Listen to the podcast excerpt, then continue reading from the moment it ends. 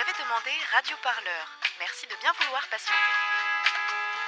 Tous nos reporters sont actuellement sur le terrain. Votre temps d'attente est estimé à moins d'une minute avant le prochain reportage.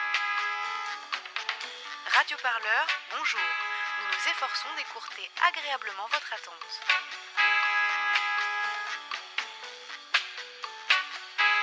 Pour plus d'informations révolutionnaires, merci de vous rendre sur le site radioparleur.net.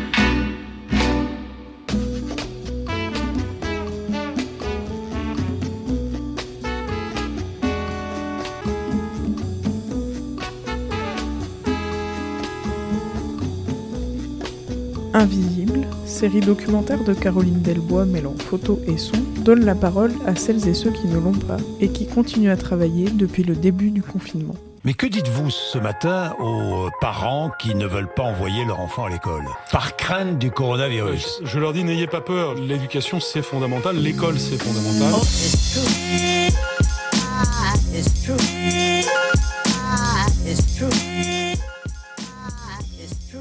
monde sans école serait plus dangereux pour euh, les enfants que le coronavirus. Bien sûr. Ah, Jean-Michel Blanquer. Et donc on doit être très vigilant sur le virus, c'est pourquoi nous avons un protocole sanitaire strict. Nous assurons un cadre sanitaire euh, strict, bien plus strict que ce que beaucoup d'enfants ont vécu pendant les vacances, par exemple.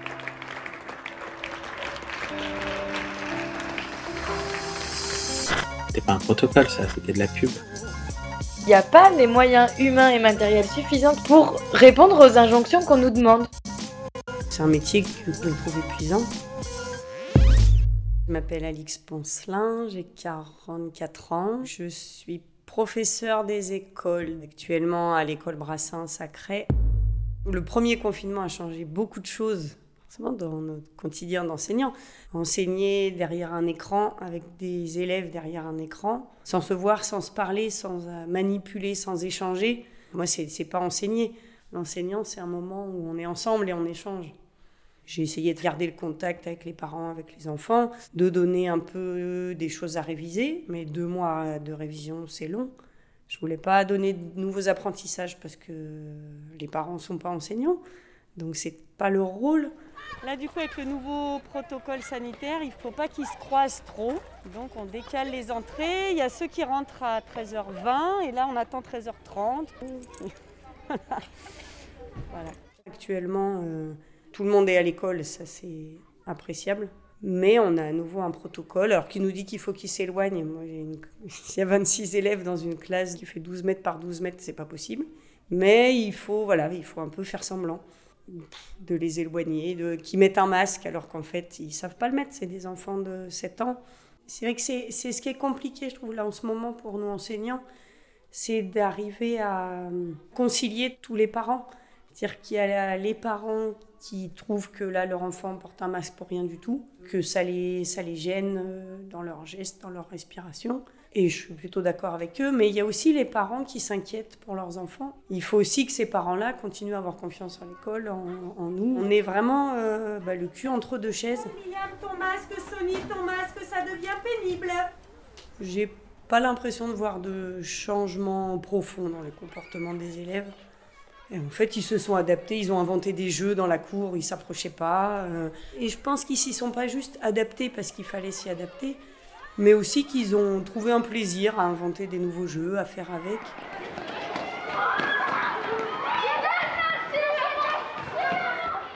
Ce virus, cette épidémie, elle, met, elle pointe l'état de nos services publics. Collectivement, on n'a plus les outils euh, pour faire face à une crise, dont l'hôpital, qui est toujours un flux tendu.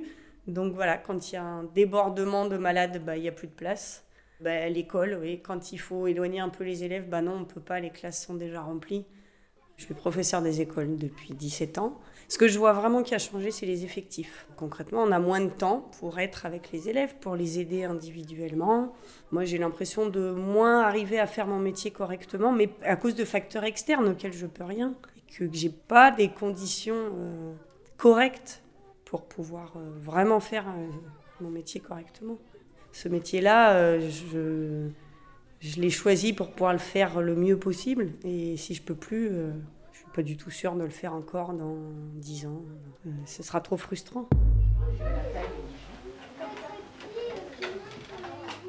Je m'appelle Samuel, je suis au lycée Angela Davis à la Plaine Saint-Denis. Je suis professeur d'histoire euh, et j'ai 33 ans.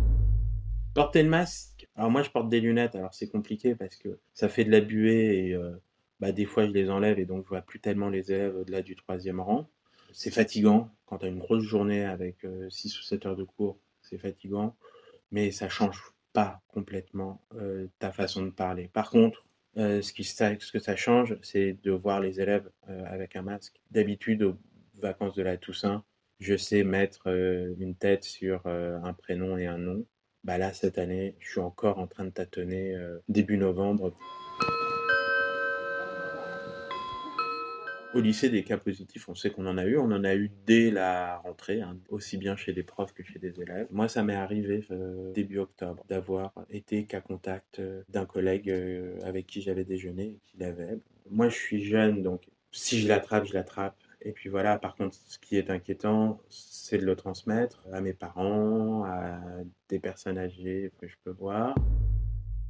En fait, à la rentrée des vacances, euh, donc le 2 novembre, euh, bah, rien n'était prêt. Mais c'était même pas que rien n'était prêt, c'était que au fond, rien n'était prévu. La première semaine de novembre, nous les profs, on a fait grève. Et à partir de ce moment-là, on a eu l'acceptation du principe et du protocole en demi-groupe. Le principe, c'est de diviser par deux les classes pour, euh, au lieu d'avoir 35, avoir 17-18 élèves devant soi. Les élèves, ils ont boycotté le lundi 9 novembre les cours. on fait un blocus pour protéger nos anciens pour protéger nos parents, nos mères, nos familles. En vrai, on a décidé de le faire pour euh, soutenir les profs parce que ça fait une semaine qu'ils sont en grève euh, pour avoir un meilleur protocole sanitaire.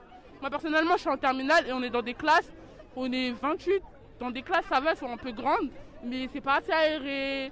Euh, et tout ce qui va avec, il n'y a pas assez de désinfectants. Des fois, on va au cours, on peut faire toute une journée de cours sans se désinfecter. Les solutions, finalement, elles sont venues des acteurs euh, vraiment de l'éducation nationale, donc des profs, des CPE, de la vie scolaire, des, surveillants, et puis des élèves, pour que ça fonctionne face au virus. Faut plus laisser faire les personnes qui sont au contact de la réalité que euh, d'appliquer les protocoles que Jean-Michel Blanquer euh, publie dans le journal du dimanche en disant on est prêt parce que ça n'était pas un protocole, ça, c'était de la pub, de la com.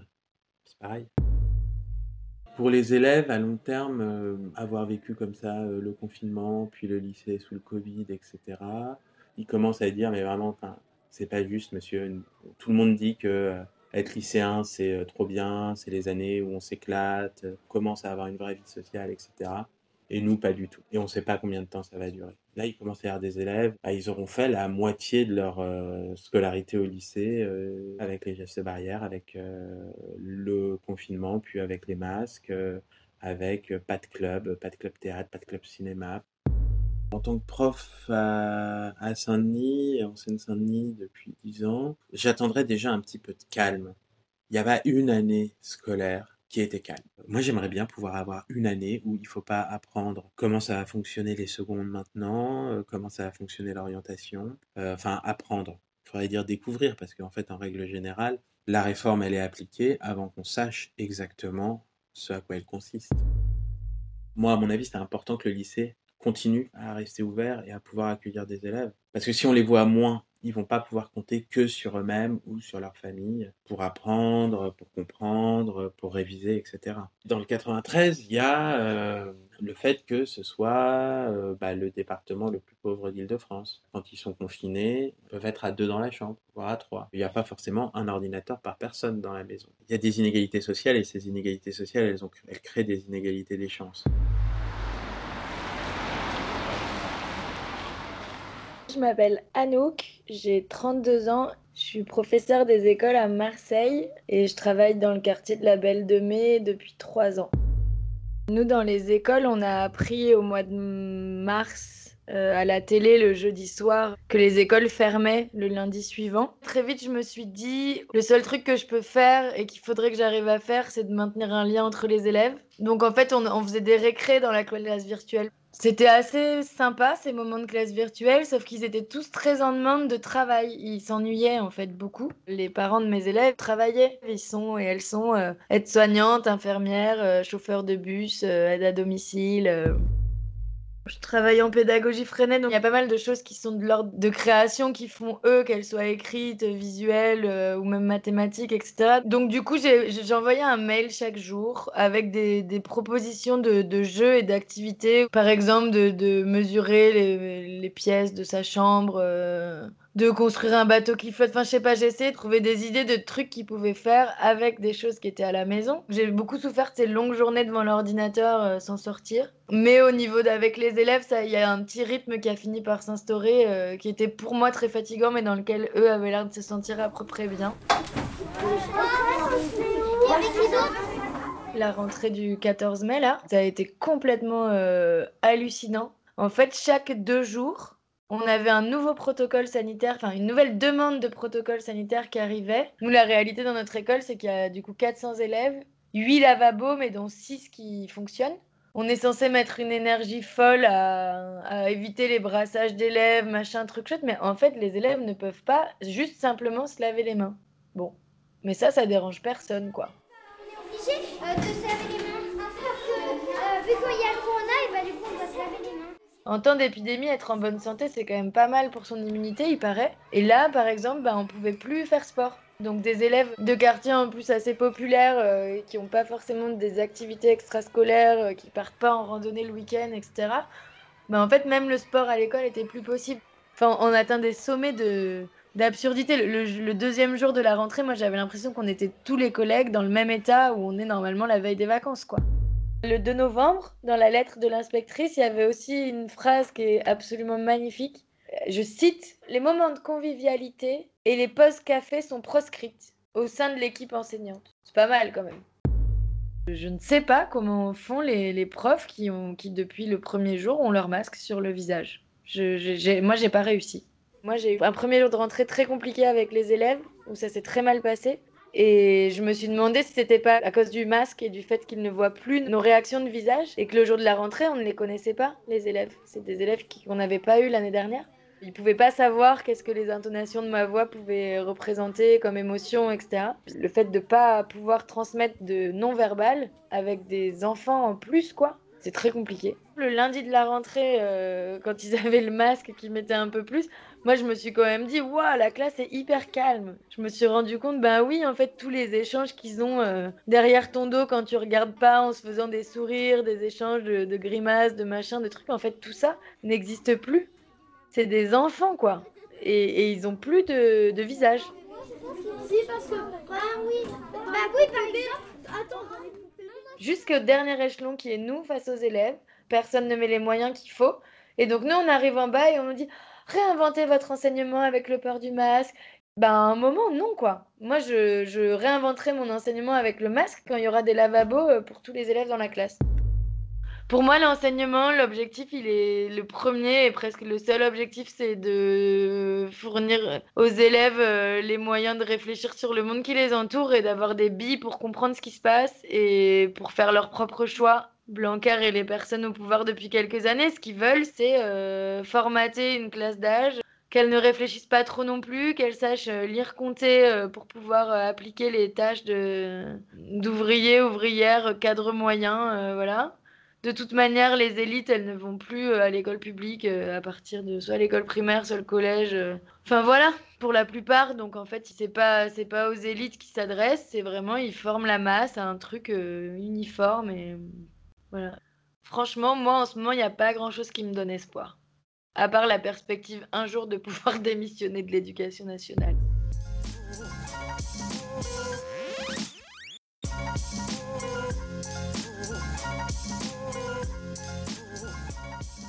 Radio Parleur, le son de toutes les luttes. Écoutez-nous sur radioparleur.com.